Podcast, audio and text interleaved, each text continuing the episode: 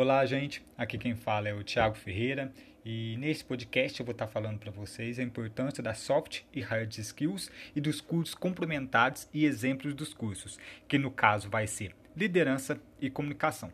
E para isso, eu vou estar dividindo para vocês em quatro etapas explicando cada uma delas. Então, vamos lá.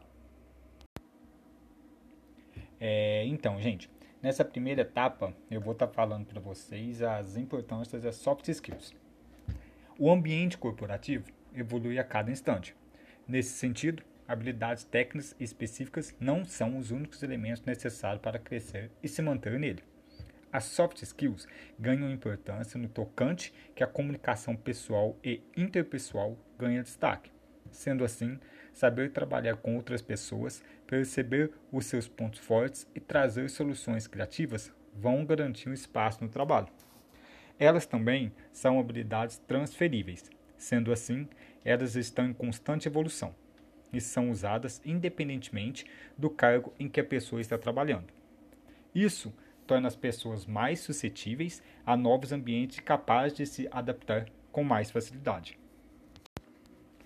Nessa segunda etapa, vou estar falando de hard skills.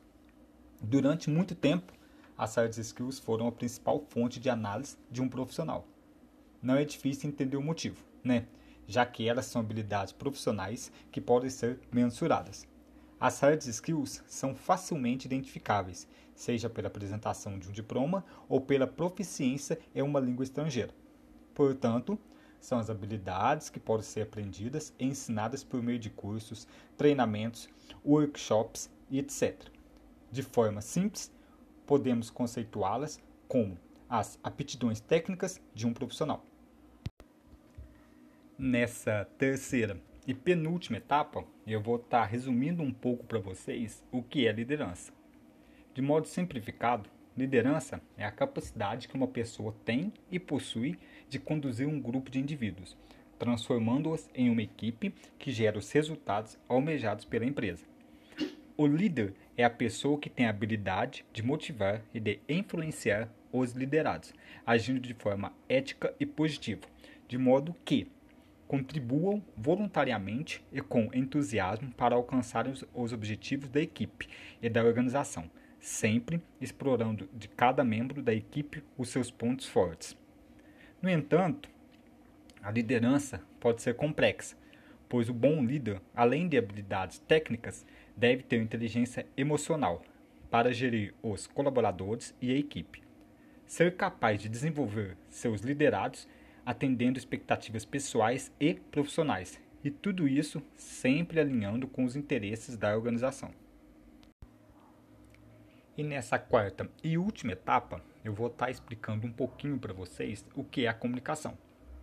Podemos definir que comunicação é tudo aquilo que o outro compreendeu do que foi dito. Ou seja, quanto maior é a compreensão de nosso propósito, mais eficaz será a comunicação estabelecida. Você já pensou sobre isso? Comunicar é a capacidade que o ser humano tem de se interagir com o outro por meio de sinais, verbais ou não verbais. E para isso, utilizamos-nos desses tipos de linguagens para nos fazermos compreendidos. E no caso, qual que é a importância da comunicação no ambiente? A comunicação ela é responsável por transmitir mensagens claras, com o objetivo de aprimorar a rotina de trabalho. A comunicação é uma ferramenta crucial em todas as suas faces, e através dela queremos poder desenvolver uma boa avaliação do desempenho. Os seres humanos são altamente relacionáveis e, com isso, a comunicação se torna a base de todas as atividades. O homem sempre esteve em busca de maneiras de relacionar que fossem eficientes e hoje não é diferente. Temos diversas formas de estabelecer relações pessoais e profissionais a fim de gerar compreensão e engajamento. E obrigado, gente, e até a próxima.